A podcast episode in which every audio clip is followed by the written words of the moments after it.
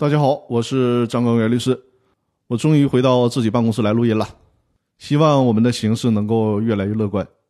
另外，我今天更新喜马拉雅 FM 的客户端，发现居然在喜马拉雅的 App 上有了制作短视频的功能，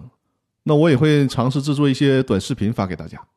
那好了，言归正传，我们开始今天要分享的话题。今天呢，我和大家讨论的话题是解散公司之诉讼财产保全的必要性。第一部分，人民法院在作出解散公司的判决之后，公司解散的事由也就产生了。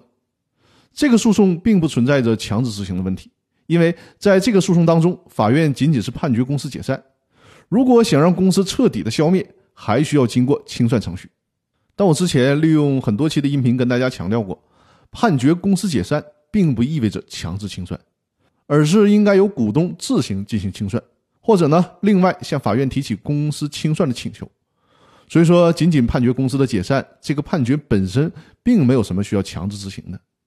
这样来讲，看上去似乎没有必要申请财产保全。但是由于解散公司这个诉讼有特殊性，所以在实践当中申请财产保全还是有实际意义的。